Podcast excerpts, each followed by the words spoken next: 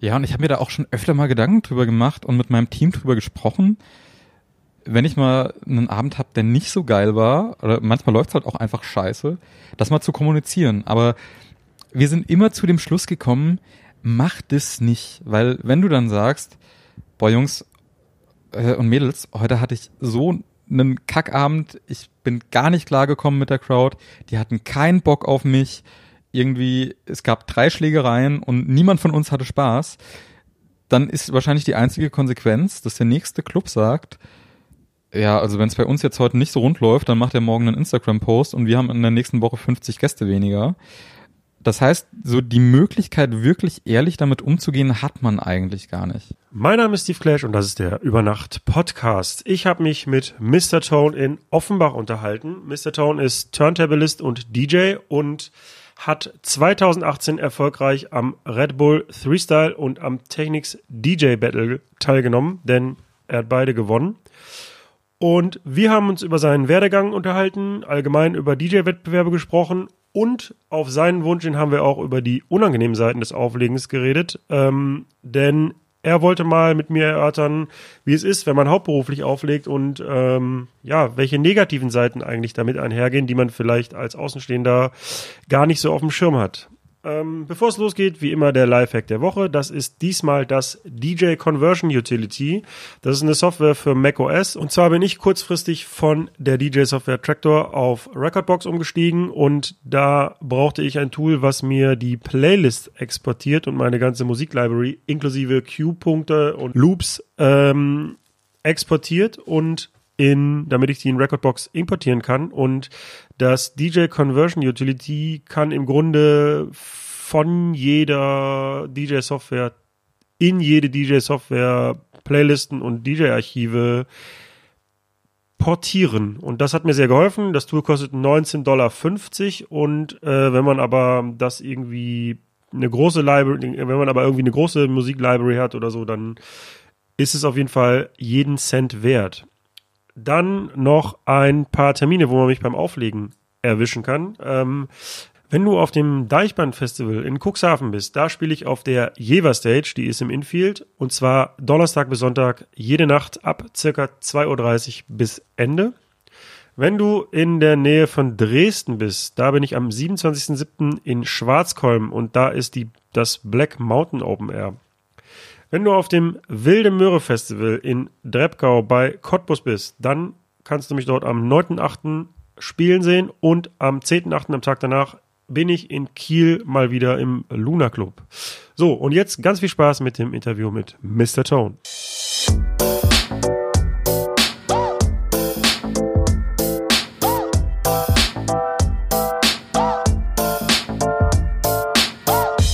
Über Nacht mit Steve Clash.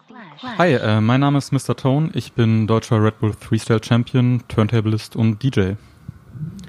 Ähm, das sind alles ähm, DJ-Wettbewerbe, die du gerade genannt hast. Ja, Red Bull Freestyle ist ein DJ-Wettbewerb ähm, und auf so Competitions habe ich mich die letzten Jahre relativ viel rumgetrieben, gerade ähm, bei allem, was in Deutschland irgendwie zur Verfügung stand. Ja, ich sage das nochmal dazu, weil wir ja auch hoffentlich noch ein paar DJ, äh, hoffentlich noch ein paar Zuhörer haben, die, die keine DJs sind. Ähm, ich habe gelesen, du bist gebürtig aus Fulda. Ja, ähm, für seine Herkunft kann man nichts. Mittlerweile wohne ich jetzt seit ähm, fünf, sechs Jahren hier in Offenbach. Das ist direkt neben Frankfurt. Also ich fühle mich dem Rhein-Main-Gebiet mittlerweile eher verbunden als ähm, Fulda.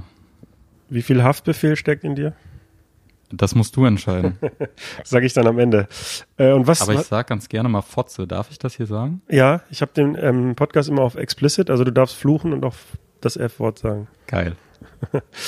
äh, aber was zeichnet Fulda aus oder warum, warum ist das schlimm? Na, Fulda ist nicht schlimm. Fulda ist halt anders, als wie ich mir mein Leben vorstelle. Fulda ist eine super erzkonservative Stadt und sehr katholisch geprägt und wenig vielfältig. Und das ist was, was ich an Frankfurt und an Offenbach schätze. Diese ähm, Diversität an Menschen und die Verschiedenheit. Und dass es okay ist, verschieden zu sein. Du sagst, dass Fulda so katholisch und konservativ ist. Ist das auch was, was so deine Jugend geprägt hat oder ähm, war nur die Stadt so und deine Jugend war aber nicht so? Ja, das hat auf jeden Fall mich in meinem Leben geprägt. Also ich war sogar auf einem katholischen Gymnasium. Ähm, ich war Messdiener, also so das Gegenteil von dem Leben, was ich heute lebe. Ich war auch äh, kurze Zeit Messdiener, kann ich jetzt mal hier äh, enthüllen. Ähm, du hast auch dein Abitur in Fulda gemacht? Genau, also bis ich 18 war, habe ich dort gelebt, ähm, auch dort angefangen aufzulegen. Mit 16 habe ich mich dort schon in den Clubs rumgetrieben. Ähm, ja, genau, und bin dann zum Studium erst für ein kurzes Intermezzo nach Gießen und danach dann hier nach Frankfurt. Mit 16 in den Clubs rumgetrieben, also hast du dich dann da reingeschlichen, äh, obwohl du noch nicht volljährig warst. Ja, mein Chef hat das mit dem Jugendschutz nicht ganz so ernst genommen. Inwiefern Chef? Na, der Clubbesitzer. Also ich habe ähm, dort einen Club damals gehabt. Wahrscheinlich war ich 17, als ich so wirklich angefangen habe, dort aufzulegen. Und ich glaube, ich hätte da dann eigentlich noch nicht so wirklich sein dürfen. Aber ähm, ja, das, das war damals nicht so Thema. Bevor wir zum Auflegen kommen, ich habe ich hab, ich hab gesehen, dass du sogar in deinem Jahrgang eines der besten Abis gemacht hast. Du wurdest ausgezeichnet. Du bist ganz schön gut informiert. Ja, die, ich decke jetzt hier die unangenehmen Sachen auf. Äh, was hast du denn für einen Schnitt? Äh, ich hatte ein Abi mit 1,5. Und was waren deine LKs? Ähm, Geschichte und Englisch. Geschichte ist ja auch das, was du jetzt studierst auf Lehramt. Ja, genau. Also ich studiere Geschichte, katholische Religion und Philosophie. Und jetzt sind wir irgendwie ganz von dem Haftbefehl-Thema weg. Also du offenbarst gerade meine Spießigkeit. also ich wollte tatsächlich deine Spießigkeit hier rausgehen. Das war der Deal. Ähm, okay, dann wechseln wir schnell das Thema. Also Abitur mit 1,5. Ähm, aber du hast ja vorher schon deine Liebe zur Musik und zum Auflegen entdeckt. Ähm, kannst du dich noch erinnern, wann du so den ersten Kontakt, also nicht selber, sondern was, wann hast du zum ersten Mal DJ gesehen? Wann hast du zum ersten Mal jemanden auflegen gesehen und dachtest, oh, das ist cool?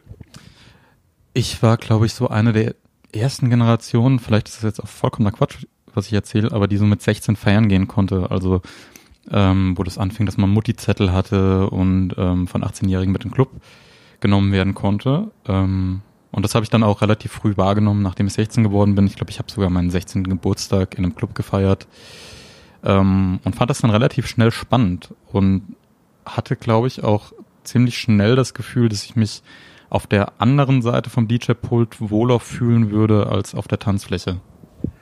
Weißt du noch, wie die Clubs hießen, wo du ähm, früh ausgegangen bist? Ja, ähm, viele von denen gibt's auch gar nicht mehr oder nicht mehr so, wie es sie heute gibt. Also ich, ähm, das M1 in Fulda war damals der Club, in dem ich angefangen habe aufzulegen. Ähm, dort bin ich dann auch schon so ein bisschen in Kontakt mit Planet Radio gekommen. Die hatten ab und zu mal ein paar ähm, Club-Partys gebucht.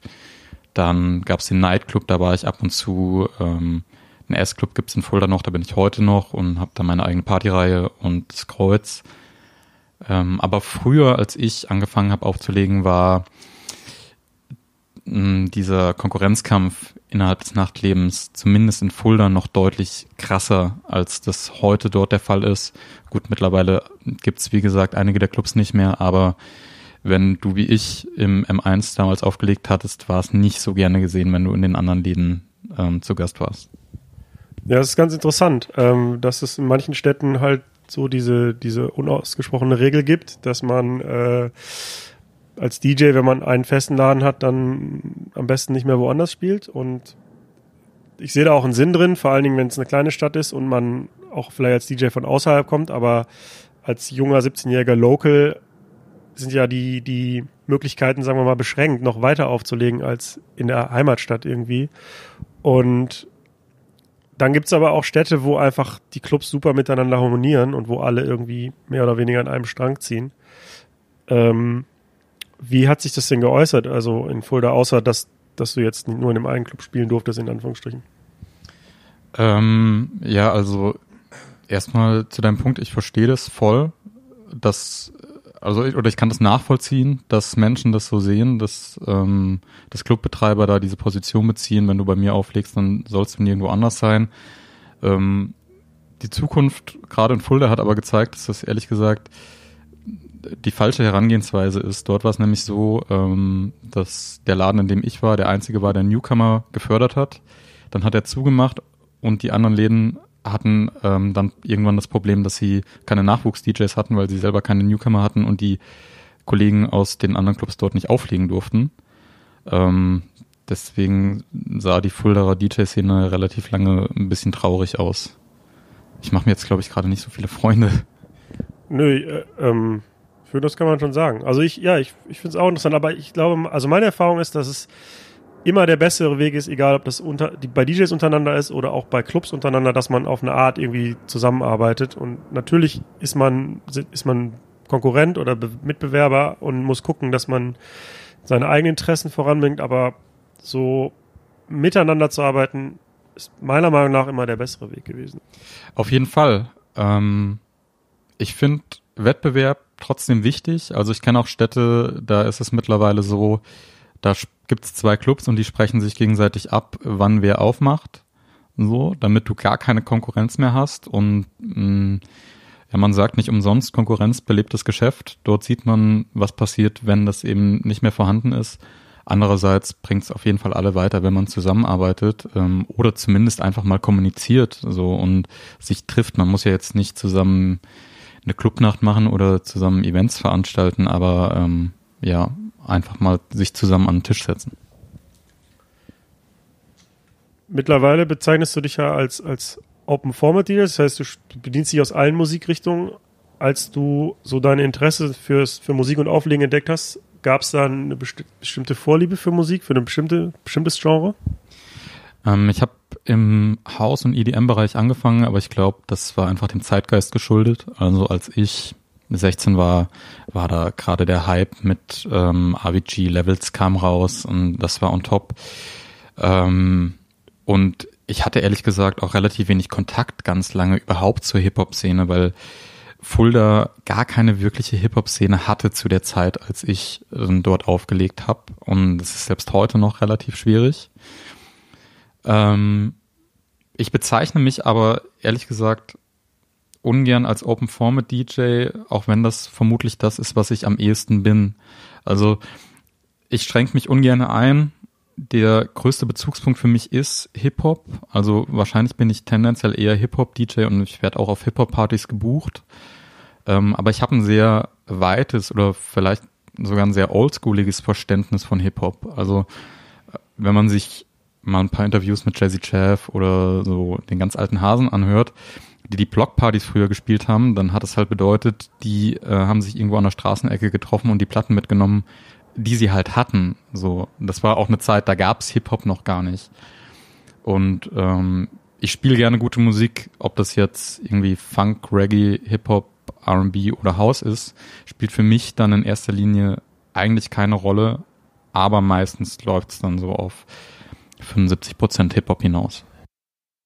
Also einfach weil's, weil das die Musikrichtung ist, die dir am, am ehesten liegt oder weil du denkst, das lässt sich besser auflegen oder was ist da deine Motivation? Ähm, ja, ich glaube schon, weil ich mich damit am meisten identifizieren kann mit viel von dem Sound ähm, und das am ehesten fühle. Wann war denn der Punkt, wo du das erste Mal selber aufgelegt hast und dir Equipment besorgt hast?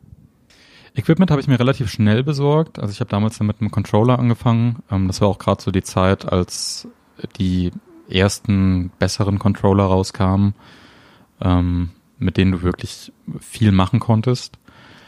Dass ich dann aufgelegt habe, hm, hat noch ein bisschen gedauert. Ähm, also ich bin lange in den Club gekommen, habe da in Anführungszeichen gearbeitet, was aber bedeutet hat, ich stand neben dem DJ und sollte ihm zugucken. So durfte aber nichts machen, was übrigens immer noch die hirnverbrannteste Idee ist.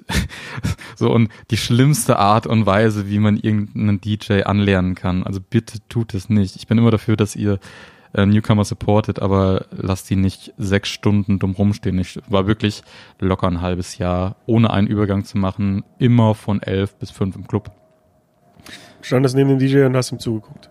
Genau. Und hab damals dann relativ viel Havana Cola getrunken, was mit 16 jetzt ehrlich gesagt auch wieder erschreckend ist eigentlich. Und aber gab's denn was, was du dann lernen konntest? Ja, sicherlich. Natürlich lernst du da auch was bei. Ähm, und du kannst die Crowd beobachten und sehen, was der andere DJ macht. Ähm, das bringt natürlich mehr, wenn da jetzt jemand wirklich krasses neben dir steht, als wenn da in Anführungszeichen irgendein Local halt ist der jetzt sicherlich zu dem Zeitpunkt, als ich da war, viel besser war, als ähm, ich das zu dem Zeitpunkt war. Aber ähm, dass du, also das ist auch keine Offenbarung mehr. Wenn du da zwei Monate bist, hast du halt gesehen, was der macht und dann weißt du, welche Tracks der spielt und dann weißt du auch ungefähr, in welcher Reihenfolge der die spielt. Gab es denn für dich in der Zeit irgendwelche Vorbilder? Und also nicht unbedingt welche, die da gespielt haben, sondern allgemein?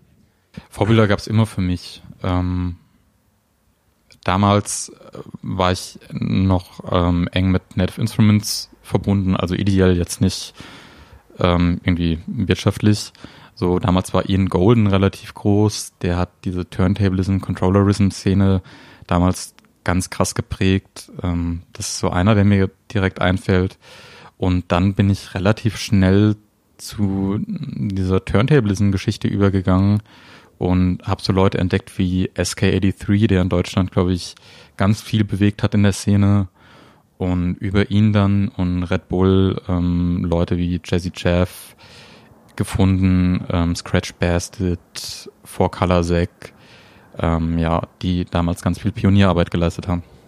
Und wann, wann kam dir der Gedanke, dass du nicht ein DJ sein möchtest, der einfach Lieder aneinander reiht, sondern der auch kreativ und mit Edits und Turtleism irgendwie ja sich präsentiert? Ähm, ich habe mir da lange, glaube ich, gar keine Gedanken drüber gemacht. Ich habe das einfach gemacht und ich glaube, das war für mich am Anfang auch oftmals ein Problem, weil ich noch nie ein DJ war, der einen Song drei Strophen lang spielen lässt. Und wenn du jetzt vielleicht auch nicht der technisch fitteste DJ bist, was du am Anfang halt nicht bist, dann kann das auch schnell anstrengend für Leute werden. Und ähm, ich habe dann schon sehr früh versucht, auf meinem Controller noch Scratchen zu lernen und ich weiß jetzt noch, ich habe irgendwie so einen 17. Geburtstag gespielt und bestimmt zehn Minuten immer einen Baby Scratch über eine Snare gemacht, bis irgendeiner von meinen Freunden zu mir kam und meinte, okay, Digga, ist gut jetzt, wir wissen, dass du das kannst, aber jetzt mach einfach mal Musik. Also, ähm, ja. Dann hast du gesagt, hast mir gerade gesagt, dass du nach dem Abi in äh, Göttingen, stimmt? Ähm, in Gießen. In, ach Gott, ich, ich sag das doch mal. Dann hast du mir gerade erzählt, dass du nach dem Studium, ne. vielleicht schneide ich es einfach nicht, so unterhaltsam für die, also da, dann hast du gerade gesagt, dass du nach dem Abi angefangen hast, in Gießen zu studieren und bist dann nach Frankfurt gewechselt, wo du jetzt auch noch ähm, Lehramt studierst, richtig? Ja, genau. Ähm, ich habe mal ganz kurz Wirtschaftswissenschaften studiert, weil ich dachte, da kann man ganz schnell viel Geld verdienen und das ist nicht so viel Arbeit. Ähm, Ob es viel Arbeit ist, weiß ich bis heute nicht. Ich habe es, glaube ich, nur so sechs Wochen gemacht. Ich wusste auf jeden Fall relativ schnell, dass das nichts für mich ist. Ähm, habe dann kurz in Gießen gewohnt und bin dann für mein Lehramtsstudium nach Frankfurt gezogen, weil ich auch gemerkt habe, dass ich irgendwie mit der Stadt jetzt nicht so ganz warm werde. Ähm, ich bin da heute noch zum Auflegen in einem Club und da fühle ich mich ehrlich gesagt immer noch sehr wohl, aber zum Leben wäre das jetzt nichts für mich. Da du ja auch relativ regelmäßig an so Wettbewerben teilnimmst, was auch gleichbedeutend ist mit sehr viel Vorbereitungszeit und sehr viel Training, wie vereinbarst du denn so ein Vollzeitstudium noch mit der Vorbereitung auf solche Wettbewerbe? Ähm, das sind, glaube ich, zwei Aspekte, die da wichtig sind. Einerseits ist mir mein Studium jetzt nie super schwer gefallen, was, glaube ich, vor allem daran liegt, dass ich mich wirklich für das interessiere, was ich studiere. Also ich kenne viele Kollegen, die halt mal dann angefangen haben zu studieren, um irgendwie ein Backup zu haben oder ähm, weil sie glauben, dass das noch gut wäre. Und ich bin mir sicher, dass das dann sehr anstrengend wird. Das war bei mir nie so und ich hatte auch nie Probleme, mich mal einen Tag in die Bibliothek zu setzen. Ähm, andererseits bin ich prinzipiell ein sehr ehrgeiziger Mensch und habe dann auch nachdem äh, ich in der Bib war kein Problem, mich noch drei, vier Stunden daheim an die Turntables zu stellen und ähm, ja, keine Ahnung, Scratches zu üben oder whatever. Ähm, letztendlich ist es aber schon ein relativ hoher Aufwand. Also das muss man sich bewusst sein. Und ich glaube, das wissen ja auch ganz viele Menschen. Ähm, es gibt ja ganz wenige Leute, die heute noch den Luxus haben, wirklich Vollzeit-DJ sein zu können ähm, und sich dort ausleben zu können. ganz viele haben einen Hauptjob und machen das halt am Wochenende mehr oder weniger nebenbei und versuchen da dann noch so viel Zeit in, äh, zu investieren, wie sie können. Ich unterstelle jetzt einfach mal, dass du mittlerweile an einem Punkt bist, wo du aber auch von, vom Auflegen leben könntest. Wie sind denn so deine, deine Pläne für den Moment, wo dein Studium beendet ist? Willst du in deinem Job arbeiten oder wirst du ein Vollzeit-DJ? Ähm, ja, mein, meine Studiensituation ist insgesamt ein bisschen komplizierter, weil ich auch ein Doppelstudium mache und ähm, das von der Struktur her ein bisschen ja komplexer einfach ist. Aber ich habe das jetzt nach dem Three-Style-Sieg ähm, ein bisschen runtergefahren, habe mir da lange drüber Gedanken gemacht ähm, und setze gerade den Fokus eben aufs Auflegen. Ich habe das Studium nicht auf Eis gesetzt. Ähm, aber da ich noch ein Staatsexamenstudium mache, ist das alles relativ entspannt ähm, und ich kann das in einem sloweren Pace einfach machen und komme so ganz gut klar. Ähm, du hast ja schon gesagt, dass ich ein Lehramtsstudium mache und ich plane auch irgendwann in die Schule zu gehen, aber nicht in den nächsten fünf Jahren eigentlich. Also selbst wenn ich jetzt mein Studium fertig machen würde direkt, würde ich, glaube ich, nicht sofort in die Schule gehen. Ähm, man kann mit einem Lehramtsstudium auch andere Sachen machen, was jetzt, glaube ich, selbst für viele Lehramtsstudierende irgendwie eine Offenbarung ist, weil viele davon einen relativ straighten Plan von ihrer Zukunft haben, aber ähm, man kann auch irgendwie in der politischen Bildung arbeiten. Ähm, ja, keine Ahnung, Journalis Journalismus, whatever, wenn man ein bisschen flexibel ist. Solange sich die Möglichkeit für mich ergibt, ist jetzt aber gerade Auflegen schon die Priorität und ähm, wenn es so bleibt oder so weitergeht, wie es jetzt ist, werde ich das die nächsten Jahre jetzt erstmal machen. Haben deine Kommilitonen denn auch alle so auf dem Schirm, was du machst und irgendwie, wie stehen die dazu? Ich habe das ehrlich gesagt ganz lange versucht zu trennen und ich habe, glaube ich, auch bis ich Freestyle gewonnen habe, nie wirklich gesagt, dass ich DJ bin, wenn ich gefragt worden bin, was ich mache. Ähm, und im Studium ist es so, dass ganz viele Leute sich mich nicht im Club vorstellen können, genauso wie sich ganz viele Leute, die ich im Club kennenlerne, mich nicht in der Universität vorstellen können. Ähm, mittlerweile ist es so, dass ich das relativ offen kommuniziere und ähm, die Leute wissen das und finden das auch eigentlich cool. Und wenn ich die Möglichkeit habe, also ich bin jetzt leider nicht so oft in Frankfurt, versuche ich aber auch immer ähm, irgendwie Leute zu mir einzuladen im Club. Und warum hast du das nicht so kommuniziert? Also war dir das unangenehm oder was war die Motivation? Mm, ich glaube schon in gewisser Weise, weil ähm, nicht, weil es mir unangenehm ist, DJ zu sein, sondern weil ich ganz lange erklären müsste, was ich eigentlich mache, wenn ich sage, ich bin DJ. Also wenn du zu jemand gehst, der null Ahnung davon hat, und das ist jetzt bei Geschichts- und Religionsstudenten tendenziell relativ oft so, dass die jetzt nicht so eng mit der Clubszene verbandelt sind, ähm, dann wissen die in der Regel nicht so oder, oder haben eine, eine, falsche Vorstellung einfach davon. Und das hat jetzt gar nicht mal nur was mit meinem Studium zu tun. Wer weiß denn heute noch so wirklich, was ein DJ macht? Und ich möchte, glaube ich, mit ganz vielen Dingen auch nicht so identifiziert werden, die mit dem klassischen Bild vom DJ zusammenhängen. Ja, ich glaube, jeder hat irgendwie so ein Bild im Kopf davon, was ein DJ macht, aber die meisten Bilder decken sich halt nicht mit der Realität. Und ich habe auch echt lange Schwierigkeiten gehabt, wenn man mich gefragt hat, was machst du? Einfach das zu sagen, ich bin ein DJ. Es, hat, also es kam mir nicht über Lippen. Ich habe dann irgendwie, ja, ich leg Musik auf oder keine Ahnung, aber ich konnte das einfach nicht sagen, weil ich dachte, okay, wenn ich das jetzt sage, dann hat derjenige ein Bild im Kopf, was aber 100% nicht dem entspricht, was es tatsächlich ist.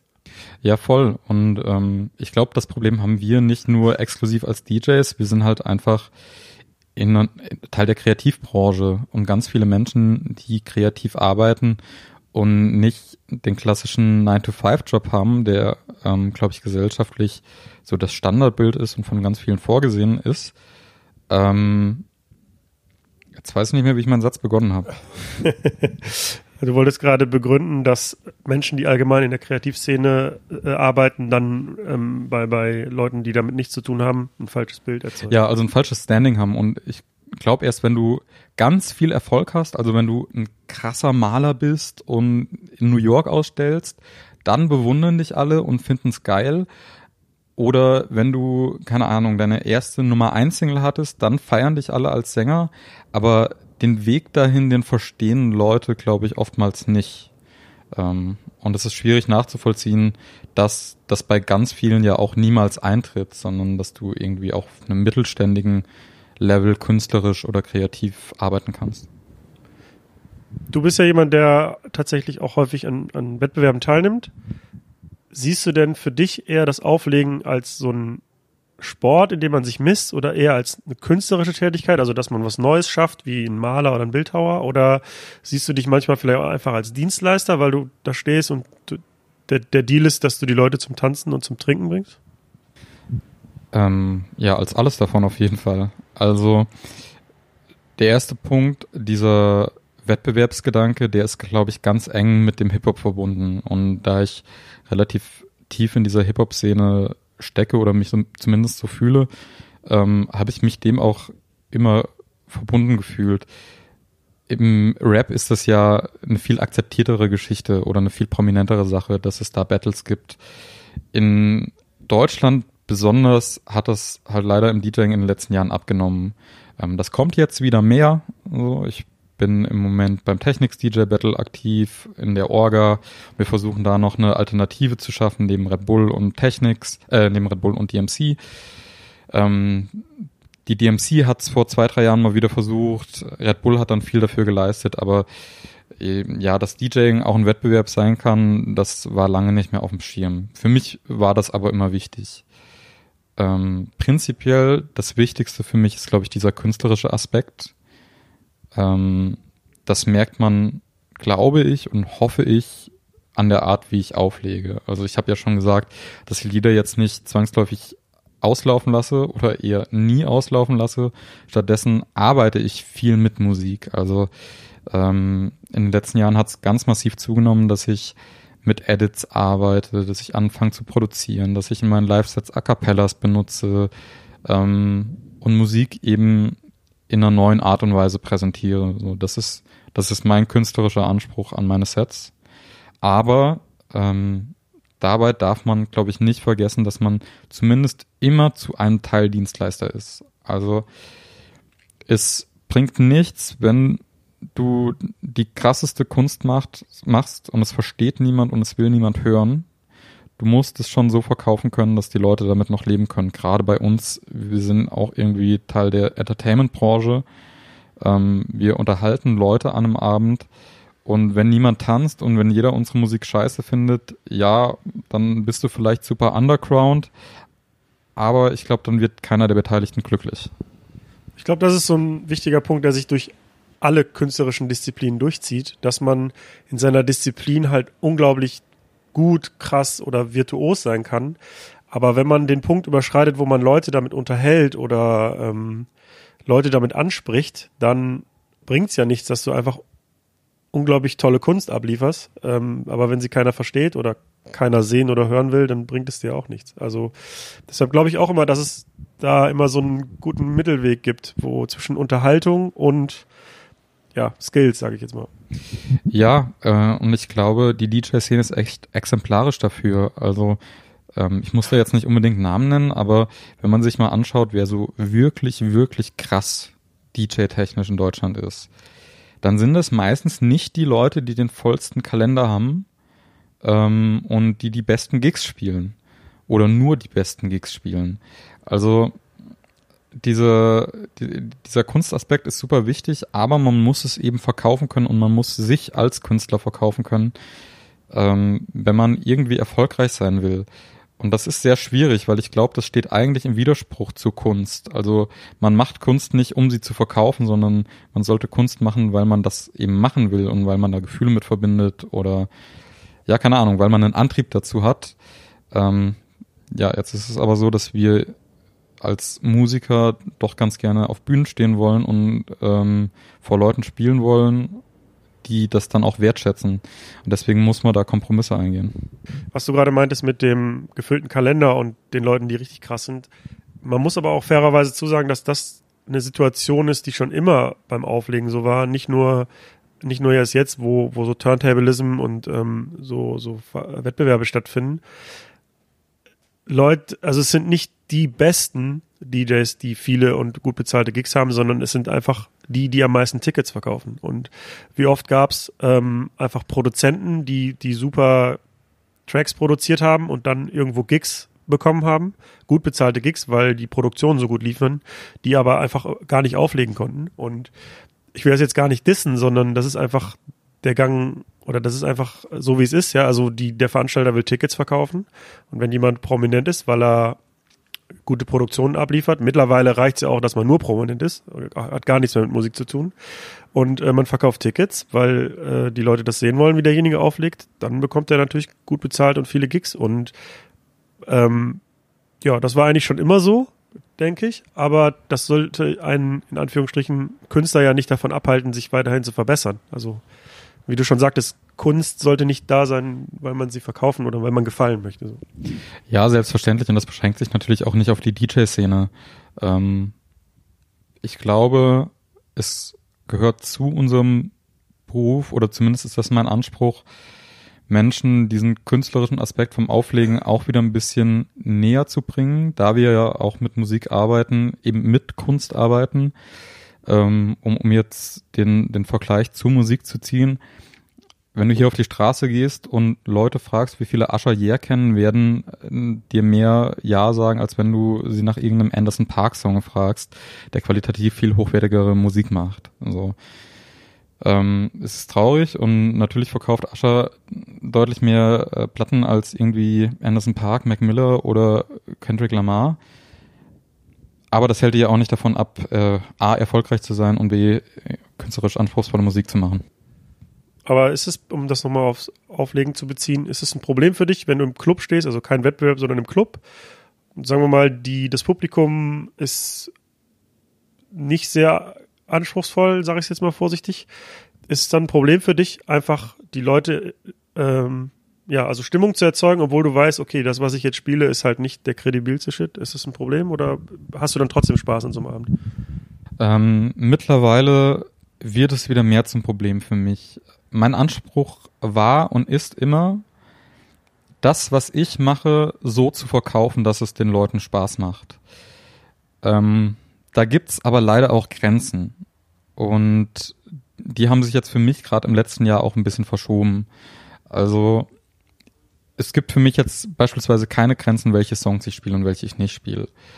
Ich weiß, das sehen andere DJs anders, aber ich habe jetzt prinzipiell kein Problem damit, Asher Yeah, um jetzt darauf zurückzukommen, zu spielen oder Single Ladies an einem Abend zu spielen. Problem habe ich dann, wenn mich eine Crowd mehr oder weniger dazu zwingt, das zu machen. Also wenn es irgendwie so eine Liste gibt, die du abarbeiten musst, damit es überhaupt ein guter Abend war. Wenn ich in den Club komme und die Leute die Erwartungshaltung haben, ähm, dass Shireen David laufen muss, damit es für die ein guter Abend ist, dann werden wir, glaube ich, keine Freunde. Wie schützt du dich davor? Also prüfst du dann, wenn du gebucht wirst in Läden, wo du noch nicht warst oder zu Veranstaltern, wo du noch nicht warst, ähm, recherchierst du dann vorher oder vertraust du dem Veranstalter erstmal, dass er dann das ein gutes Match zwischen dir und der Veranstaltung gefunden? Na, das meiste probiere ich aus und ähm, in aller Regel klappt das auch ganz gut. Also es gibt ganz wenige Crowds, die so kompromisslos sind, dass es dann gar nicht funktioniert.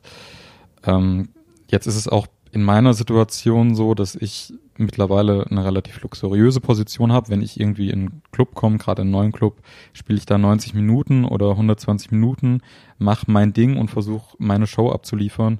Und dann ist vorher und nachher immer noch genug Platz, dass all das läuft, was ich nicht gespielt habe. Und die Residents sind meistens auch ganz glücklich, wenn die irgendwie noch ein paar Hits spielen können, bei denen sie wissen, das ist eine safe Nummer. Spielst du lieber 90 Minuten oder lieber 5 Stunden? Das kommt ganz auf den Abend an.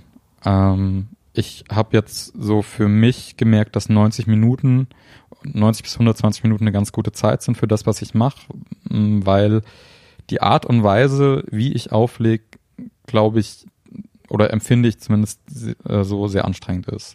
Also ich mache ganz, ganz viel live, das habe ich ja auch schon gesagt, und bin quasi ständig am Arbeiten. Das ist natürlich was anderes, als wenn du irgendwie äh, einen Track auslaufen lässt und dann über die letzten 32 Takte noch das Intro vom neuen Song laufen lässt. Das ist natürlich eine viel entspanntere Arbeitsweise. Ähm, es kann aber auch sehr geil sein, den ganzen Abend zu spielen. Das mache ich in letzter Zeit, ja, wahrscheinlich leider selten, zu selten. Ich würde das, glaube ich, ganz gerne ein, zwei Mal im Monat machen, weil du dann wirklich die komplette Kontrolle hast und dein, also dann kannst du den Abend vorbereiten, in deinem Warm-up schon darauf hinleiten, wo du hin willst. Und meine Show funktioniert natürlich auch viel besser, wenn das Warm-up darauf vorbereitet, wo ich hin will. Das kann ich natürlich nicht mit einem äh, mit einem DJ besprechen, den ich zum ersten Mal in meinem Leben sehe und sag, ey komm, aber die letzte halbe Stunde spiel jetzt doch mal bitte ähm, irgendwie die fünf Künstler, damit es für mich mehr Sinn ergibt. Das, das fände ich super unhöflich. Da ist es dann eher anders. Die erste Viertelstunde versuche ich erstmal dorthin zu leiten, wo ich überhaupt hin, äh, hin möchte und passe mich dann dem DJ vor mir an. Jetzt kommen wir mal zu den Wettbewerben, an denen du teilgenommen hast. Ähm, es war wahrscheinlich eine lange Liste, aber die Highlights waren sicherlich letztes Jahr ähm, der Gewinn beim Technik Diesel Battle, Technics DJ Battle, ich nuschel, äh, und der nationale Sieg beim Red Bull Freestyle. Wie bist du denn zum, ja, zum Battle DJing gekommen und kannst dich noch an dein erstes Battle erinnern? Ja, mein erstes Battle war eine ziemlich krasse Geschichte. Das war das einzige Jahr, dass es die IDA mal wieder in Deutschland gab. Ähm, 2014 dicken Shoutout an Arkai, der das damals möglich gemacht hat in Hamburg. Ähm, und damals irgendwie gerade 18 oder 19 geworden, noch nicht so viel Kohle, konnten mir den Mietwagen nur für 24 Stunden leisten, bin fünf oder sechs Stunden da hochgetuckert, dann, weil das mit der Organisation nicht so ganz glatt alles gelaufen ist, nachts um 4 Uhr, glaube ich, mein erstes Set gespielt, nachts um 5 Uhr mein zweites und bin dann um 6 Uhr morgens wieder zurückgefahren, damit ich den Mietwagen noch pünktlich wieder zurückgeben konnte. Das war mein erstes Battle. Wie, wie war das so? Warst du sehr aufgeregt und wie hast du dich darauf vorbereitet? Äh, ja, also wie die Vorbereitung für Battles abläuft, da äh, sage ich immer ganz gerne so einen Spruch von Craze, der mal gesagt hat, viele einsame Nächte. Der zweite Teil ist ähm, and a lot of weed, aber das bleibt jedem selbst überlassen. Ähm, ja, es, du schaust dir viel an, gerade am Anfang kopierst du halt eher, als dass du jetzt wirklich eigene Sachen machst. Ähm, und dann versuchst du irgendwie das, was du da siehst, auf deine Weise umzusetzen.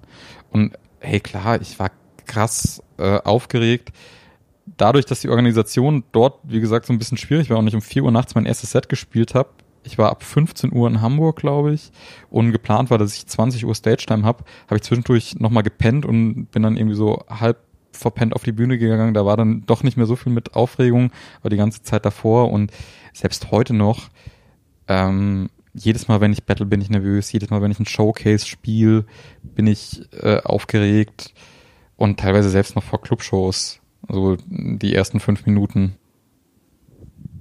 Kannst du mal für die Zuhörer, die da nicht so im Thema sind, erklären, wie so Battles funktionieren und wie die, die Unterschiede in den Regeln sind? Ähm, ja, das ist jetzt ein bisschen schwierig, weil es doch sehr, sehr unterschiedlich ist. Also grundsätzlich haben wir zwei ganz große, beziehungsweise drei ganz große Player. Das ist einerseits DMC und IDA. IDA war früher ITF. Ähm, das ist so alles, was sehr technisches DJing angeht. Also da geht's um Beat-Juggling, da geht's um Scratching, da geht's darum zu zeigen, was DJ-technisch möglich ist. Ähm, dann hat sich. Das ist ja auch eigentlich so, Entschuldigung, wenn ich unterbreche, ja. aber das ist ja so die Urform des DJ-Battles, dass es erstmal darum ging, äh, nur technisch zu zeigen, was geht. Also ja, das ist tatsächlich eine Misconception. Ich habe da vor kurzem ähm, auch irgendwie einem Podcast dazugehört.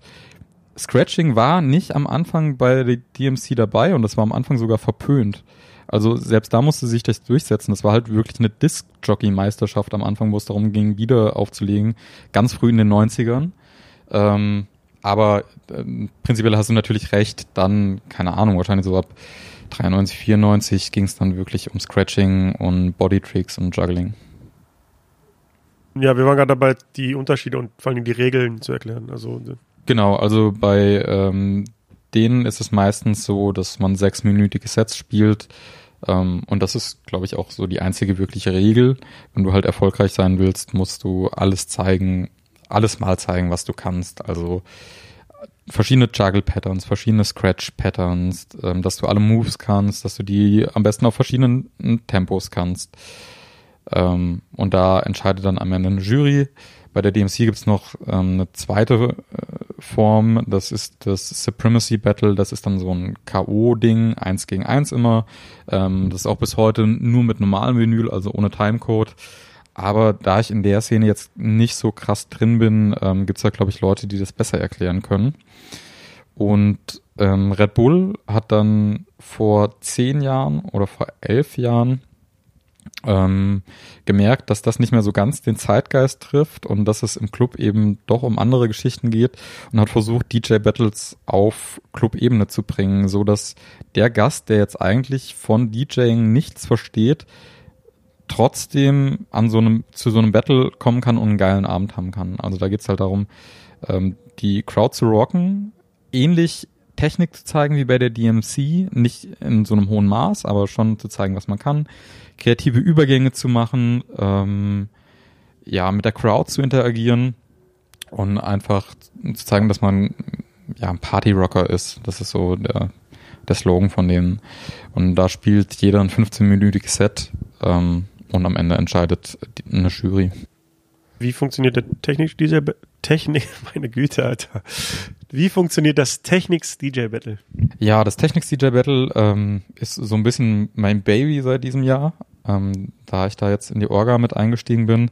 Wir haben auch ein K.O.-System und im Prinzip so eine Mischung aus DMC und Red Bull. Also wir haben sechsminütige Sets äh, im K.O.-System. Zehn Leute werden immer eingeladen. Ähm, der beste, der Punktbeste aus der ersten Runde kommt direkt ins Finale. Für die anderen gibt's ein Halbfinale. Und da geht's dann auch darum zu zeigen, wer die Crowd am besten rocken kann. Ähm, uns geht's um das Gesamtpaket als DJ.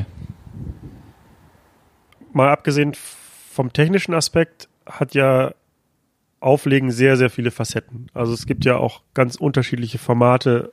Ähm, nimmt man mal so einen elektronischen, so einen Techno-Abend, da, da gibt's ganz wenig Technik, da werden sehr lange Übergänge gemacht. Das Publikum lässt sich drauf ein und ähm, im Gegensatz dazu so Open Format und Turntablism Abende, wo alle 30 Sekunden oder alle 90 Sekunden neuer Track kommt. Und trotzdem kann man ja mit auf seine Art das Publikum glücklich machen. Glaubst du denn, dass Auflegen und nämlich dafür, wofür es eigentlich mal gemacht wurde oder wofür es eigentlich gedacht ist, nämlich ähm, um Leute zum Tanzen zu bringen, Glaubst du, das kann man überhaupt messen? Mm, das ist eine super schwierige Frage. Also ich glaube schon, dass es qualitative Maßstäbe gibt, was einen guten DJ ausmacht. Aber die sind natürlich immer subjektiv. Und ähm, ich glaube, das ist auch der Grund, warum so Entscheidungen bei Three-Style World Finals immer so umstritten sind und teilweise von der Community auch gar nicht verstanden werden, lange Zeit. Jetzt ist es aber so, dass dort in der Jury Leute sitzen, die A ganz lange dabei sind und B, obwohl sie so lange dabei sind, trotzdem die sind, die in der Szene most forward thinking sind. Also die, die Trends erkennen, bevor sie da sind, oftmals, die die ganz nah mit Künstlern auch zusammenarbeiten, mit Labels und deswegen oftmals einen besseren Riecher haben als ähm, die Leute, die das sehr lautstark behaupten im Internet, ähm, zu wissen, was denn eigentlich gutes DJing ist. Deswegen glaube ich schon, dass es eine Berechtigung hat, ähm, dass dort Leute gekürt werden als gute DJs. Kannst du mal beschreiben, wie dein aktuelles Setup aussieht, wenn du so an einem Battle teilnimmst? Ähm, ja, mein Setup hat sich jetzt im letzten Jahr sehr stark verändert. Also ähm, ich spiele eigentlich nur noch auf zwei Mixern. Das ist entweder ein S9 oder ein 72. Grad S9 beim, ist von Pioneer. Genau. Der andere ist von Rain. Genau. Ähm, also entweder ein Rain 72 oder ein Pioneer S9. Battlen werde ich jetzt wahrscheinlich äh, das nächste Mal auf einem kompletten Rain-Setup, also zwei Rain 12s und ein Rain 72 Mixer. Rain 12 sind quasi so Plattenspieler ähnliche Geräte, wo äh, ja, eine große Platte sich in der Mitte dreht, die aber, ja, da kann man keine Schallplatte drauflegen, sondern die simulieren quasi das Plattenspielergefühl und aber sind mehr oder weniger auch nur ein MIDI-Controller, der, der quasi die Software steuert, indem man die Platte halt dreht. Genau, ähm, das hast du ganz gut erklärt und die sind so ein Crossover aus beiden Welten, aus der analogen und aus der digitalen Welt. Also du hast halt das Feeling von einem analogen Plattenspieler ohne die Probleme, dass eine Nadel springt oder ähm, ja, keine Ahnung, dass Staub auf der Platte ist.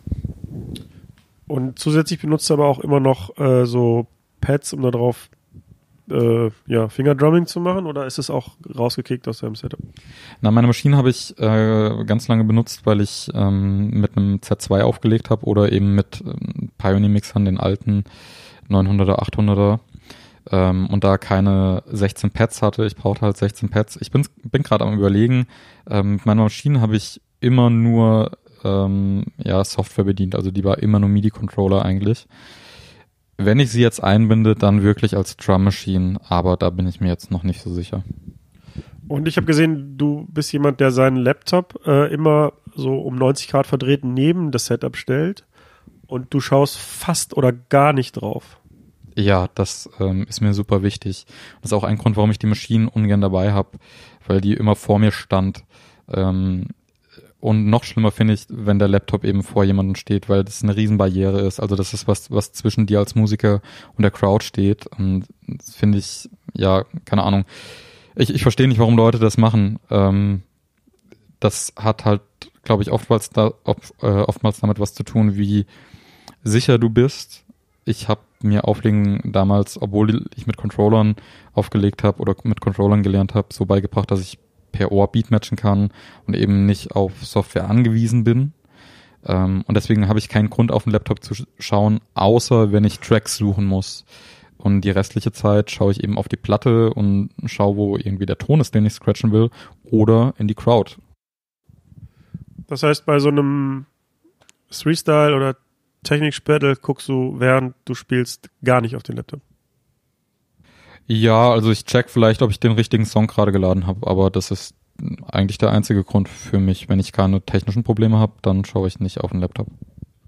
Wenn du so, ein, so eine Routine oder so ein Battle vorbereitest, woher nimmst du die Inspiration und wie, wie sieht dann so die Arbeit an den Edits aus? Ähm, Inspiration ist immer so eine Sache. Also ich glaube, einerseits ist es einfach viel Arbeit, sich hinsetzen, seine Library durchschauen, rumspielen mit Songs und dann ist es eher Arbeit, als dass man da auf die Muße wartet.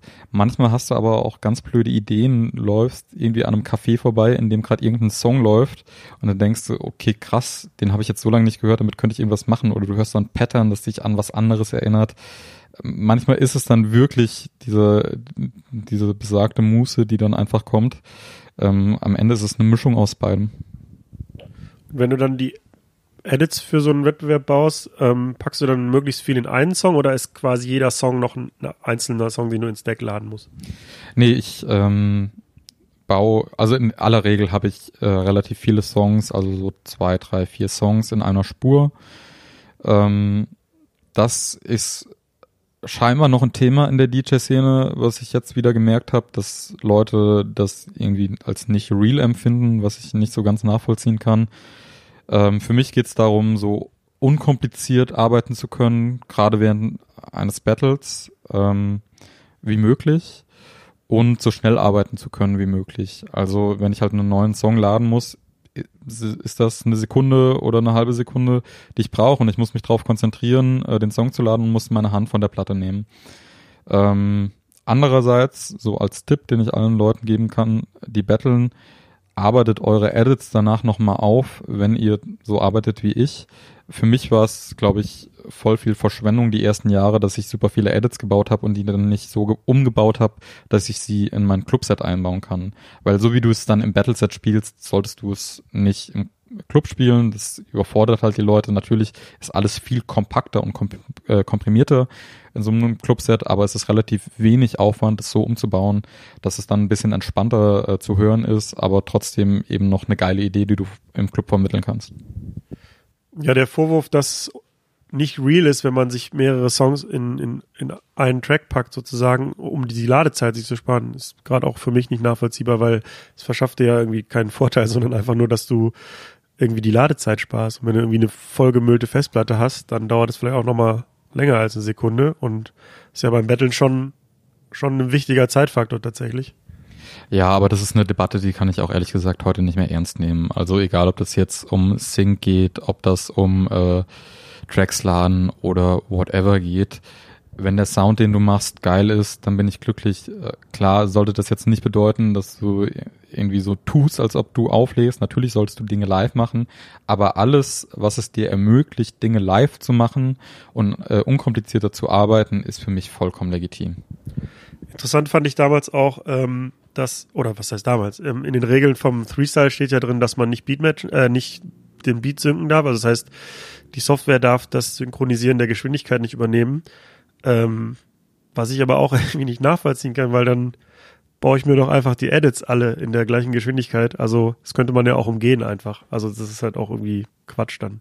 Ja, ich glaube aber ehrlich gesagt, das steht auch nicht mehr in den Regeln. Ich bin mir jetzt nicht ganz sicher.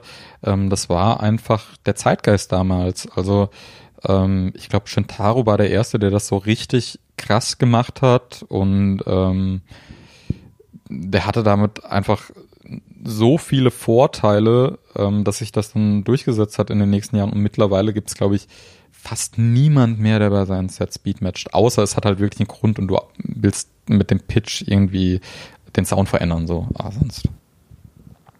Mit welcher Software baust du dir deine Edits? Äh, ich arbeite mit Ableton. Ich, es hat für mich relativ lange gedauert, damit klarzukommen, weil ich es erstmal sehr kontraintuitiv fand, aber mittlerweile habe ich, glaube ich, einen ganz guten Workflow damit. Du hattest ja gerade schon angedeutet, dass, als du gesagt hast, dass man die Edits dann für den normalen Clubbetrieb nochmal umbauen sollte. Ähm, wie schützt du dich denn davor, dass du quasi die eingeübten, einstudierten Routines, die ja sehr hektisch und sehr auf, auf das Zeigen von Skills ausgelegt sind, dass du die nicht im Club machst und damit vielleicht ähm, ja die Leute nicht erreichst, weil die vielleicht eher längere Songs hören wollen und so? Naja, also die, die kreative Idee ist ja meistens beim Übergang, also am Anfang oder am Ende vom Song. Und in der Zwischenzeit kann der Song ja auch dann einfach mal eine Zeit lang laufen, äh, ohne dass du irgendwas machen musst. Aber ich glaube, der größte Schutz für mich ist, dass ich ganz lange versucht habe, sehr tight zu werden. Also problematisch wird's immer, wenn die Leute merken oder sehr, ich sage jetzt mal mit der Brechstange merken, dass du was machst. Wenn's smooth klingt, und da irgendwie dreimal das Instrumental über dem äh, A cappella, äh, unter dem A cappella wechselt und die Leute denken, das ist jetzt einfach Teil vom Song, es ist ja trotzdem cool. Ähm, und ich glaube, ich bin da mittlerweile an einem Punkt, wo das ganz gut funktioniert, dass Gäste einfach denken, das soll so sein. Das hat dann tatsächlich eher den Nachteil, dass manchmal auch Leute denken, ich mache gar nichts live oder ähm, das ist alles vorgebaut, das sind vorgebaute Edits oder so. Ja, letztes Jahr nach so einem äh, Open Air in Dortmund hat mir mal ein Typ geschrieben auf Facebook und gemeint, äh, oder der war total sauer, dass ich, er meinte, ich hätte so ein Premixed Set gespielt, aber das stimmte halt einfach nicht. Und dann dachte ich auch, ja, das ist eigentlich das größte Kompliment, was er mir machen kann, weil dann hat er nämlich nicht gemerkt, dass, äh, dass da so viel passiert und es war halt alles tight. So. Das kann ich noch toppen. Ähm, ich habe in einem Club, in dem ich eine Party mache, drei GoPros installieren lassen, jetzt zum ersten Mal vor drei, vier Monaten ähm, das heißt, die Leute konnten ganz genau sehen, was ich mache und die konnten mir die ganze Zeit auf die Finger schauen. Äh, jetzt kennst du vielleicht Jodel, das ist so eine App, da kann man anonym ja, so Posts machen. Ja. Genau, so ein, so ein Studentending. Und in der Stadt kursierte irgendwie danach in dem Jodel, dass ich mein Set nicht live gespielt hätte, obwohl wirklich durchgängig drei Kameras auf meine Finger gerichtet waren. Ja, ich, also ich finde, das ist das größte Kompliment, weil dann hat man ja tight gemixt. Also so, Jetzt haben wir schon sehr lange gequatscht. Dabei wollten wir noch auf ein anderes Thema kommen. Und zwar hattest du mich vor dem Gespräch gebeten, dass wir im Rahmen dieses Formats auch mal über die unangenehmen Seiten des Auflegens reden. Und um das auch akkurat einzuleiten, würde ich dich einfach bitten, das einfach selber mal zu beschreiben, was du damit meintest. Ähm, ja, das war vorab erstmal so ein Gedanke, der mir in letzter Zeit immer mal wieder kam, weil ich das Gefühl habe, dass das in der deutschen DJ-Community gar nicht mal so ein großes Ding ist. Also insofern nicht ein großes Ding, dass nicht drüber gesprochen wird. das finde ich ein bisschen schade. Auf internationaler Ebene habe ich gemerkt, dass über die Probleme, die wir in unserem Beruf begegnen, langsam offener gesprochen wird und ähm, dass es da Plattformen gibt. Ähm, und ich finde es halt super wichtig, dass, dass man offen darüber spricht, was äh, uns auch auf negativer Seite begegnet bei dem, was wir machen. Und ich finde es ganz schön, wenn man die Reichweite nutzt, die man hat, ähm, ja, um da vielleicht irgendwie auch ein Stein des Anstoßes zu sein. Was genau meinst du mit, äh, mit, den, mit den unangenehmen Seiten? Naja, ich glaube, ähm, berufsbedingt gibt es ganz viele ähm, ja, Folgeerscheinungen, mit denen wir leben müssen. Also wir reisen viel, wir sind oft alleine, wir arbeiten nachts, wir leben konträr zum normalen Arbeitsleben von ganz vielen Menschen. Ähm, dann ist Alkohol immer sehr nahe. So, und da gibt's eine ganze Reihe an Dingen, die dafür sorgen, dass ich super viele Menschen kenne, die unter Depressionen leiden, die ähm, mir sagen, ey, ich habe einen Burnout als DJ oder die Alkoholprobleme oder Probleme mit anderen Drogen haben, die ähm, ja sich, glaube ich, oftmals auch aus dem Beruf ergeben.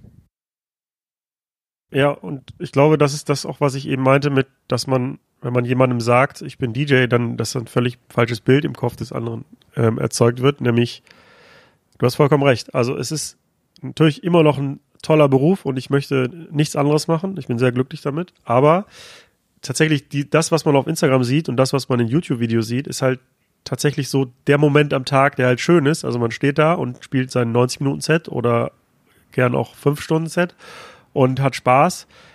Aber man ist tatsächlich den Rest des Tages komplett alleine, wenn man alleine reist. Ähm, und genau, es ist halt nicht nur Party die ganze Zeit, sondern ähm, ja, es ist halt, wenn man das Vollzeit macht und nicht einfach neben seinem normalen Beruf ab und zu mal auflegen geht, tatsächlich richtige Arbeit. Und ja, man ist ähm, viel alleine unterwegs zum Reisen. Und dann der Moment, der dann auf Instagram festgehalten ist, ist halt der Punkt, wo man dann gerade vor dem Publikum steht und Spaß hat und selber auch eine schöne Zeit hat, hoffentlich.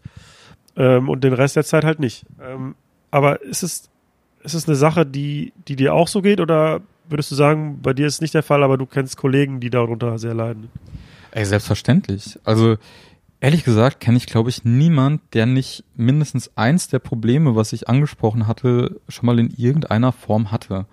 Und ich glaube, der größte Mythos an der ganzen Geschichte ist, je erfolgreicher du wirst, desto weniger immanent oder desto weniger akut sind die Probleme, die dir da begegnen. Aber es ist eher genau das Gegenteil. Also du hast schon diese gesellschaftliche äh, Dimension davon angesprochen ähm, und ich glaube, Wertschätzung ist eins der größten Probleme, was wir in der Szene haben. Weil einerseits so super viel auf Instagram und Social Media ähm, mittlerweile stattfindet. Also du kriegst zwar Likes und du kriegst Kommentare, aber dass du aufrichtige, aufrichtiges Feedback bekommst, das findet, glaube ich, ganz selten statt. Das ist zumindest meine Erfahrung. Also du machst halt dein Ding und der Veranstalter bezahlt dich und sagt dir, ja, war alles cool. Aber wer soll dir dann auch aufrichtiges Feedback geben? So, ich glaube, das ist, ja, das ist eine große Schwierigkeit, die wir in dem Beruf haben. Ja, was mir auch aufgefallen ist, dass ja so ein bisschen der Trend jetzt zu so größeren Events geht, dass viel Open Air stattfinden, auf größeren Bühnen mit mehr Entertainment. Und das bedeutet ja aber auch gleichzeitig, dass du als DJ irgendwann auf der Bühne stehst und da ist ein Zaun vor und du hast ja praktisch keinen Kontakt zum Publikum, außer dass du die siehst, die Leute. Und wenn du in einem kleinen Club spielst, wo das, wo das DJ-Pult ebenerdig ist, kommt es halt viel häufiger vor, dass mal jemand kommt, okay, sich auch irgendwelche nervigen Sachen äh, an Musik wünscht, aber das ähm, bleibt ja nicht aus. Aber auch, dass es halt einfach Feedback gibt, auch vielleicht auch nicht direkt, äh, indem jemand sagt, das hat mir gut gefallen oder nicht, sondern vielleicht auch indirekt einfach, indem du im Gespräch so ein bisschen die Freude desjenigen merkst. Und je mehr man, das merke ich auch tatsächlich, je mehr man irgendwie auf so einer Bühne steht, wo so ein Zaun vor ist, desto weniger Publikumkontakt gibt es. Und äh, du hast schon vollkommen recht. Auf Social Media kommt es ganz selten mal vor, dass jemand schreibt, hat mir gut gefallen oder war scheiße. Ähm, und auf der Bühne findet es ja dann auch tatsächlich nicht mehr statt. Ja, und tendenziell ist es, wenn dann so, dass meistens negatives Feedback ist, was, was dir gespiegelt wird. Also klar, wenn du äh, einen äh, Dancefloor leer spielst, ist es Feedback so, dann merkst du das relativ fix. Oder wenn der Veranstalter angepisst ist, dann hält er sich auch selten zurück äh, und kommt mal ganz fix zu dir und sagt dir irgendwie, wie uncool du bist. Ähm, und das ist übrigens auch äh, wirklich, das kennt keine Grenzen, egal wie viel Erfolg du hast. Vielleicht eine kleine Anekdote dazu. Äh, Jazzy Jeff hat hier in Frankfurt in einem Laden gespielt, ich sage jetzt vielleicht mal nicht den Namen, ähm, woraufhin nach einer halben Stunde der Besitzer zu ihm kam und sagte, er soll sich doch mal jetzt ein bisschen umschauen und endlich mal ein bisschen kommerziellere Musik spielen. So, also das kennt keine Grenzen. Ähm, aber es passiert selten, dass ein Clubbesitzer dann irgendwie im Nachhinein zu dir kommt und sagt, ey, heute war wirklich geil. So, und die Abende, wo du jetzt wirklich so eine richtig, richtig krasse Energie hast und äh, Moshpits hast einem normalen Club oder die Leute vollkommen eskalieren, die sind halt auch einfach nicht Standard. Also da, da brauchen wir uns nichts vormachen. Nee, oder wenn du fünf Stunden spielst und am nächsten Tag postest du äh, das Insta-Video, wo der Moshpit halt war, dann war der ja nicht von 23 bis 6 Uhr, sondern der war dann zweimal am Abend oder so. Genau. Aber das ist ja eh so, dass auf in, in allen Berufen auf Insta dann irgendwie natürlich nur das Beste gezeigt wird und ich ja, ich bin ja auch Teil davon und mache es ja nicht anders, aber ich denke mir halt auch, äh, ich will jetzt da auch niemand irgendeinem Körperkult oder was auch immer da so gepostet wird vorspielen, aber ich finde es halt wichtig als Promo für mich. Also was, ich, ich will ja gesehen werden von Veranstaltern und ähm, Clubs. Und was bringt's, wenn ich halt die erste halbe Stunde Warm-up zeige, wenn der Club halb leer ist? Ähm, da habe ich ja keinen kein Informationsgehalt drin, sondern ich will ja dem Veranstalter zeigen, guck mal hier, nach drei Stunden habe ich es geschafft, dass die Leute halt auf so einem Peak waren an Stimmung. Und aber natürlich verzerrt sich dadurch das Bild. Also dann denkt man, boah, den ganzen Abend ging da die Post ab. Ja, stimmt natürlich nicht. Also ist nirgendwo so. Äh. Ja, und ich habe mir da auch schon öfter mal Gedanken drüber gemacht und mit meinem Team drüber gesprochen. Wenn ich mal einen Abend habe, der nicht so geil war, oder manchmal läuft es halt auch einfach scheiße, das mal zu kommunizieren. Aber wir sind immer zu dem Schluss gekommen, mach das nicht. Weil wenn du dann sagst, boah Jungs, äh, und Mädels, heute hatte ich so einen Kackabend. Ich bin gar nicht klargekommen mit der Crowd. Die hatten keinen Bock auf mich. Irgendwie, es gab drei Schlägereien und niemand von uns hatte Spaß. Dann ist wahrscheinlich die einzige Konsequenz, dass der nächste Club sagt, ja, also wenn es bei uns jetzt heute nicht so rund läuft, dann macht er morgen einen Instagram-Post und wir haben in der nächsten Woche 50 Gäste weniger. Das heißt, so die Möglichkeit, wirklich ehrlich damit umzugehen, hat man eigentlich gar nicht. Ja, ist nicht so einfach, weil letztlich ist es ja auch eine Art von Marketing und Werbung für uns, für den Club und ja, die, da versucht man natürlich immer das, die positiven Aspekte halt herauszuführen. Das stimmt, ist vollkommen richtig. Auch ein interessanter Punkt, den du eben angesprochen hast, finde ich, die, dieses soziale und dieses konträre Leben zu, zu Menschen, die halt einfach so einen Standard 9-to-5-Job machen. Und das bemerke ich auch ganz stark irgendwie, dass ja, so die Leute in meinem Umfeld alle mehr oder weniger, auch wenn sie in kreativen Berufen arbeiten, aber auch alle irgendwie so eine Art 9-to-5-Job haben und am Wochenende logischerweise frei und bei mir exakt umgekehrt.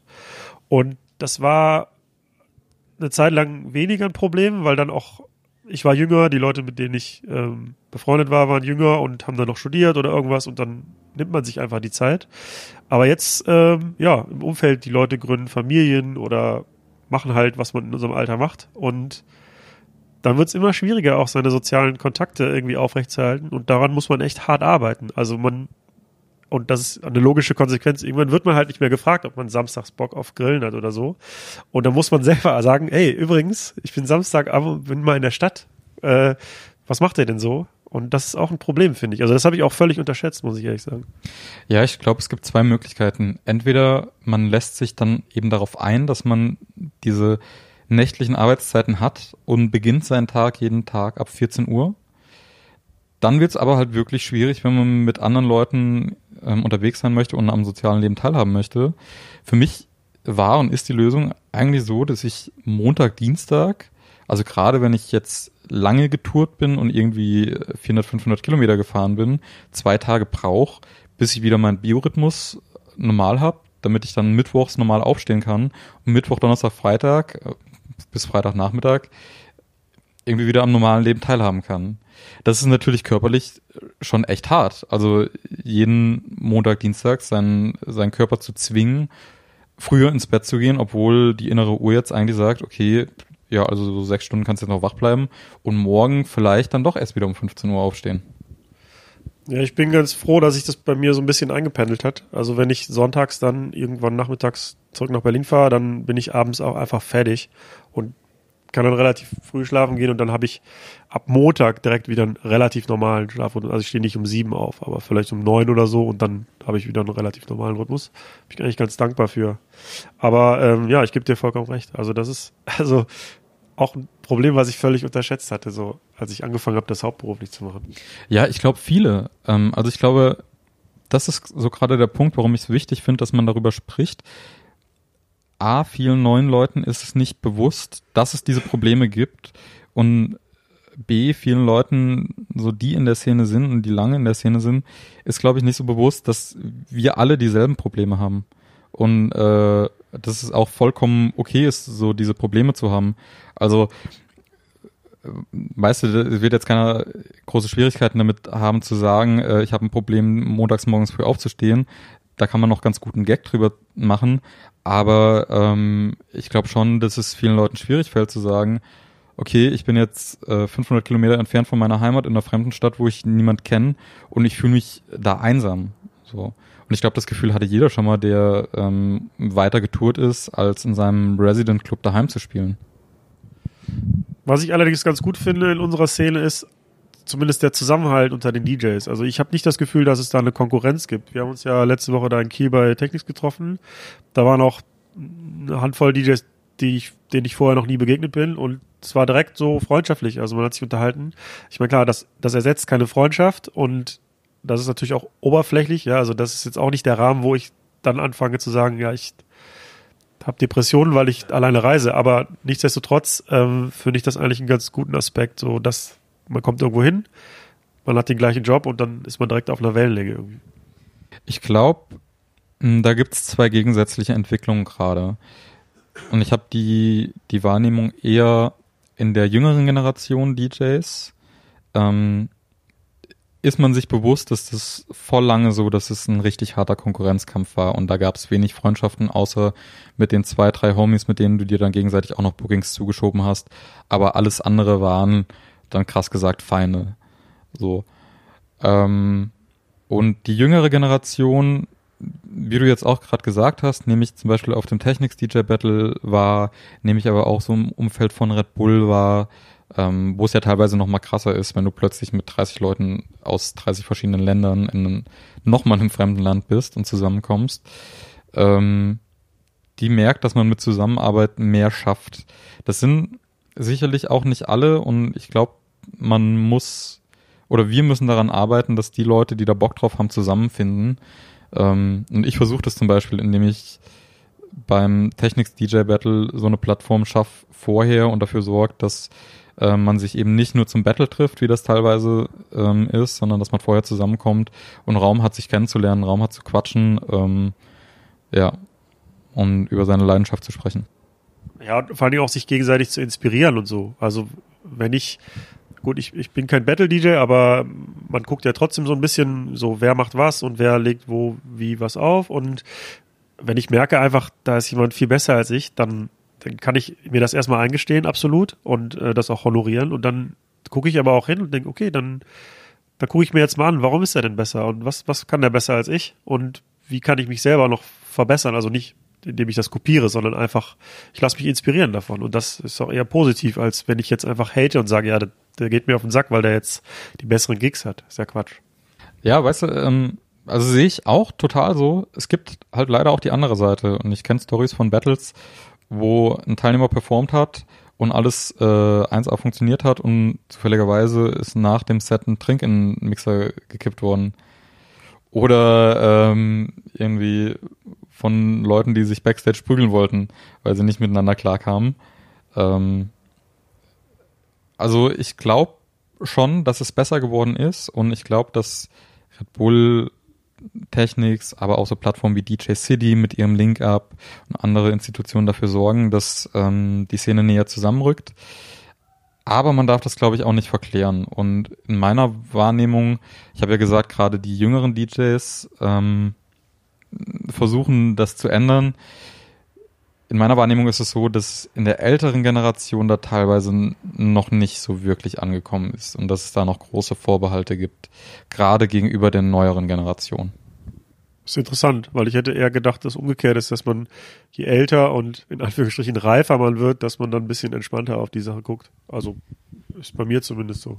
Naja, also es gibt halt, es gibt so einen kleinen Kreis an Leuten, die wirklich super erfolgreich sind und das ist ja meistens so, wenn es bei dir halt einfach läuft, dann äh, brauchst du kein Futterneid haben gegen die jungen Leute. Aber ich glaube, es gibt auch eine Generation, und da mache ich mich jetzt, glaube ich, auch wieder sehr unbeliebt an DJs, die jetzt 20 Jahre in dem Job sind und wissen, dass sie keine Alternative haben beruflich, weil sie jetzt 20 Jahre DJ sind. Ähm, und die aber auch wissen, dass es für sie jetzt schwierig wird, dass es nochmal bergauf geht. Und die versuchen halt ihr, ihr Level zu halten und die kommen gerade noch gut rum. Ähm, und die versuchen so einen Generationenwechsel aber auch ganz gerne zu verhindern. Ein Faktor, der vielleicht noch hinzukommt, wenn du gerade über Leute sprichst, die schon 20 Jahre dabei sind, was auch übrigens für mich gilt. Ähm, wenn du das hauptberuflich machst, dann musst du ja auch gucken, dass du finanziell über die Runden kommst. Das heißt, du musst ähm, ausreichend gut bezahlte Gigs haben. Und das perfide ist ja, dass mittlerweile bei den meisten Clubs und Veranstaltern ja auch Monate im Voraus gebucht wird.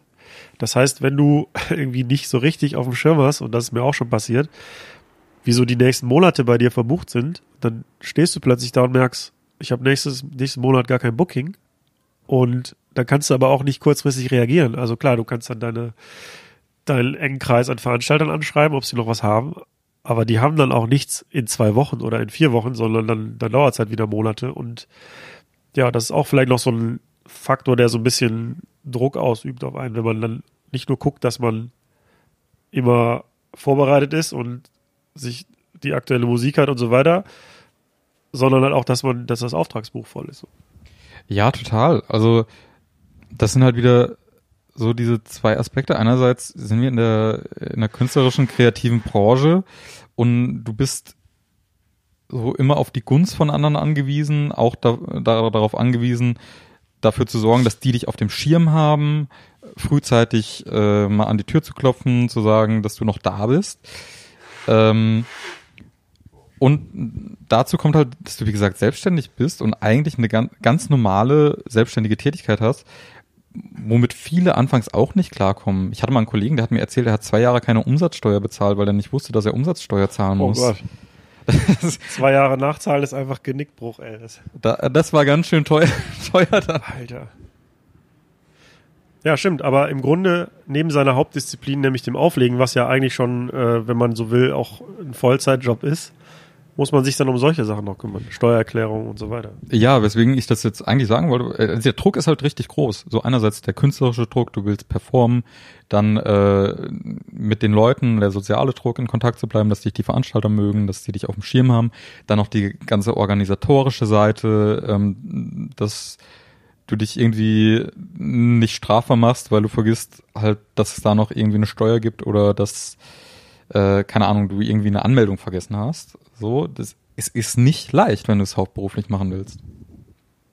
Glaubst du, man kann sich vor all den Risiken, die das mit sich bringt, irgendwie schützen? Oder glaubst du, man kann irgendein, irgendein System etablieren, dass, dass sowas nicht passiert? Also hauptsächlich, dass man auch nicht in so eine Depression abgleitet oder so? Also ich glaube, äh, Communication ist key. Also viel drüber reden, so.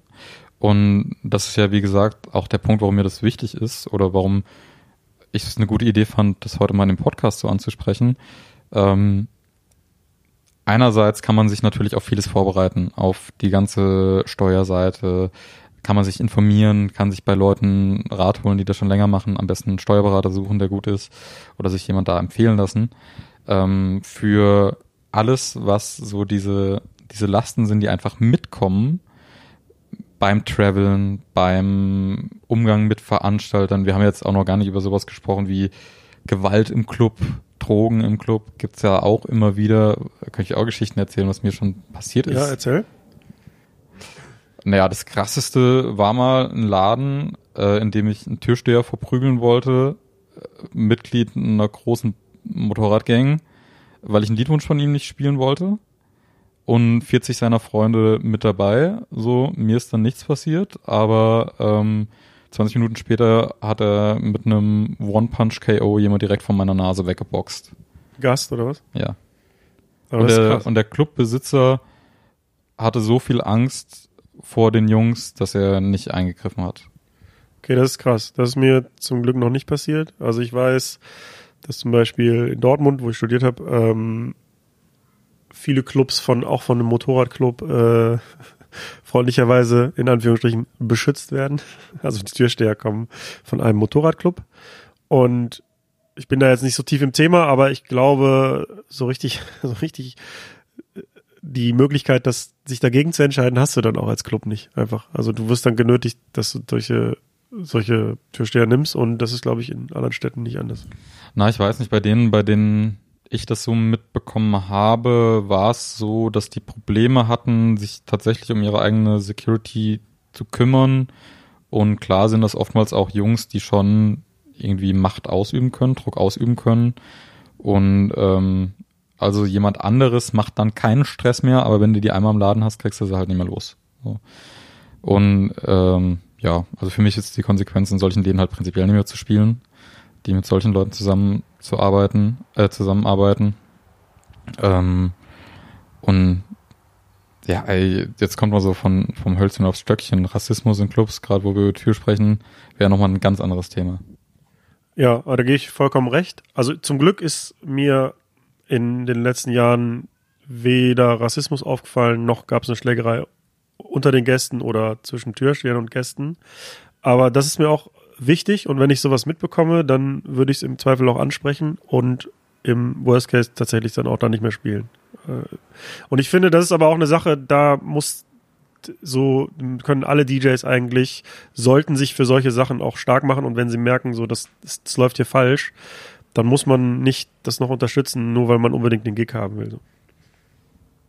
Ja, ich glaube, so das letzte Jahr, äh, aufgrund meines letzten Jahres bin ich ein bisschen verbranntes Kind, weil ich halt ganz, ganz viele neue Clubs gespielt habe, neue Regionen gekommen bin und du vieles auch vorher nicht weißt. Eine andere super krasse Erfahrung, jetzt, wenn es ums Thema Rassismus geht, ich habe in einem Club gespielt und nach meinem Set, also ich schaue zwar viel in die Crowd, habe ich gesagt, aber dann natürlich siehst du auch nicht alles ähm, und bin auch super fokussiert auf meine Musik. Nach meinem Set kommt der Fotograf zu mir, schwarzer Fotograf, der sagt, ja, da war ein Typ, der hat mir zweimal einen Hitlergruß gezeigt. Und dann ähm, frage ich ja, warum bist du nicht zum Türsteher gegangen? Und dann sagt der Fotograf mir, ja, wenn ich das gemacht hätte, hätte er eher mir noch eine mitgegeben als dem Typen. So, also sowas ist auch Realität in Deutschland und sowas ist teilweise auch Realität in Clubs. Ähm, ja, und also ich glaube, in die Richtung habe ich wirklich schon alles irgendwie einmal mitbekommen, was du an Schattenseiten im Clubleben wahrnehmen kannst. Vielleicht direkt noch dazu.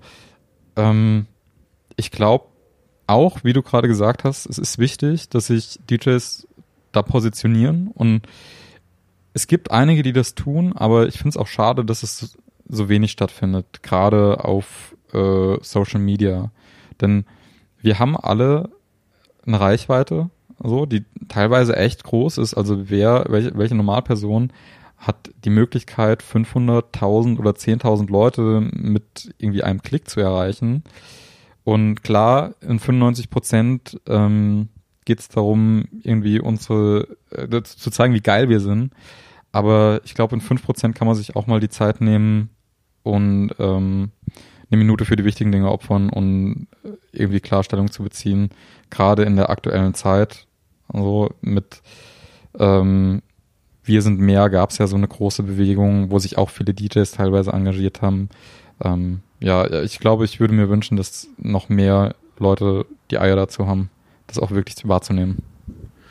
Ja, ich denke, nicht jeder Künstler und nicht jeder DJ muss politisch sein. Aber, wie du schon sagst, jeder muss im richtigen Moment die Courage zeigen und sich positionieren, wenn es nötig ist.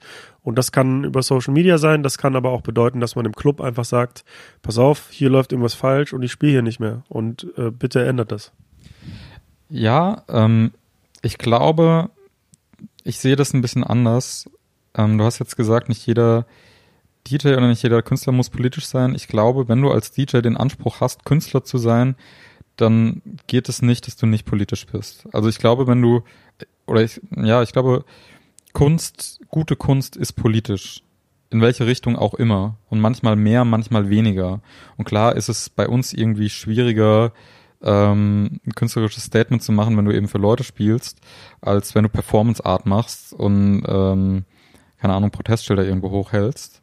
Aber das kann ja auch nur sein, wie ich habe ich jetzt bei ähm, SK83, den kennen ja wahrscheinlich die meisten hier schon ab und zu mitbekommen. Erstens, seitdem er hier im Podcast war, kenne ich ihn. Ich bin dir auch echt dankbar, dass du ihm zu seinem Durchbruch verholfen hast. ja, das mache ich gerne für so Nachwuchstalente. Ähm, der dann einfach mal Schrei nach Liebe von den Ärzten als letztes Lied droppt. In Dresden, glaube ich, ne, bei diesem Ja, Neustadt, äh, Bunte Republik Neustadt oder so. ja, das kann gut sein. Ja, nee, vielleicht habe ich mich falsch ausgedrückt. Also natürlich sollte jeder Künstler politisch sein, aber nicht jeder muss sich permanent dazu äußern äh, oder ne. Also das ist okay, wenn man das nicht macht, aber eine Haltung haben und im Zweifel eine Stellung beziehen, finde ich wichtig. Ja, ähm, das war jetzt auch gar nicht irgendwie eine, eine, eine Forderung an DJs, weil das ist ja immer so eine große Debatte. Sind wir Künstler, sind wir Dienstleister? Und ich glaube, jeder entscheidet es für sich selber. Und wenn du ähm, also jetzt auf dem ganz krassen Spektrum äh, Dienstleister bist und Hochzeiten spielst ähm, und da irgendwie Leute glücklich machst und deren Wünsche erfüllst, dann erwarte ich auch nicht von dir, dass du ähm, äh, ja, keine Ahnung, dass du, dass du ein Statement gegen rechts setzt. Dann mach einfach dein Ding. Ähm, und das ist jetzt gar nicht werten gemeint. Aber wenn du halt wirklich an den selber auch den Anspruch hast, ähm, Künstler zu sein, dann ist das, glaube ich, ein Schritt in die Richtung, dass, dass du dich vielleicht dadurch auch ein bisschen streitbarer machst. Ich glaube, das gehört dazu. Ich denke, da sind wir einer Meinung. Ja, ich bin dir auf jeden Fall sehr dankbar, dass wir, ähm, also dass du den Anschluss gegeben hast, auch mal über sowas zu sprechen. Das war natürlich jetzt in aller Kürze nur so ein bisschen angerissen, aber vielleicht können ja die Hörer unter euch, die selber DJs sind oder die in der Richtung mal Erfahrung gemacht haben, auch mal mir ihre Gedanken zuschicken zu dem Thema oder Anekdoten von Dingen, die vielleicht nicht so gut gelaufen sind beim Auflegen. Das kann ich dann gerne nochmal in den nächsten Folgen thematisieren. Also schickt mir das gerne per E-Mail oder an die Social Media Kanäle. Und dann bleibt mir wie immer nur zu fragen, äh, bevor wir zu zum Ende kommen, wie geht's denn mit dir weiter? Ja, ich bin jetzt gerade im Festivalsommer drin. Ähm, wir sind gerade noch in den Verhandlungen. Wenn es gut läuft, spiele ich nächste Woche auf dem Splash. Das ist natürlich ein richtig krasser Step für mich, am größten Hip-Hop-Festival in Deutschland zu spielen. Ähm, und dann sind ja ein, zwei Festivals noch geplant, die Clubshows gehen weiter. Ähm, ja, und dann fängt auch bald wieder die Battle-Saison an. Ich bin auf jeden Fall dieses Jahr wieder bei Red Bull dabei. Und ich sag mal so, meine Ziele sind nicht geringer geworden. Also der weltweite Sieg. Es wäre auf jeden Fall nice. Also ähm, ich möchte auf jeden Fall gerne in Moskau dabei sein. Ähm, mal schauen. You never know. Ob man ein Battle gewinnt, hat immer ganz viele verschiedene Gründe. So und ähm, es kann natürlich jetzt auch sein, dass Rafik dieses Jahr mitmacht und äh, ich mir vor Angst in die Hosen scheiß und dann noch einen Rücktritt mache. Aber ähm, in allen anderen Fällen werde ich mir die beste Mühe geben, dass das klappt. Ähm, und sonst bin ich dankbar, dass ich gerade super viele coole neue Gigs spielen kann und äh, mein Kalender so aussah, wie er aussieht. Gerade ist meine Priorität einfach viel spielen. Ja, ich drücke dir die Daumen, dass das klappt, wie du es dir vorstellst. Und äh, bedanke mich, dass du mich hier empfangen hast und äh, dir die Zeit genommen hast. Äh, ich bedanke mich bei dir für dieses super nice Gespräch und äh, die Plattform, die du mir hier auch gegeben hast. Und vor allem vielen Dank, dass wir auch ähm, mal über Dinge sprechen konnten, die nicht so geil sind. Sehr gerne. Ciao. Das war das Gespräch mit Mr. Tone. Vielen Dank für deine Aufmerksamkeit. Und wenn du selber mal die Schattenseiten des Auflegens erlebt hast oder irgendwelche Geschichten in der Richtung kennst, dann schreib mir doch gerne eine E-Mail an hello at übernacht.cool. Das Ü ist übrigens ein echtes Ü. Oder an unsere Social Media Kanäle.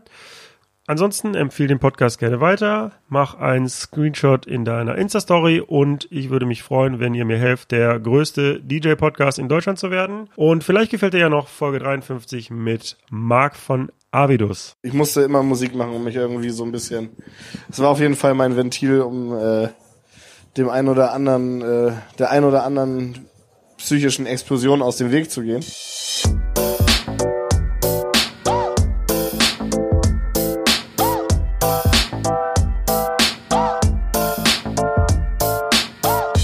Über Nacht mit Steve Clash.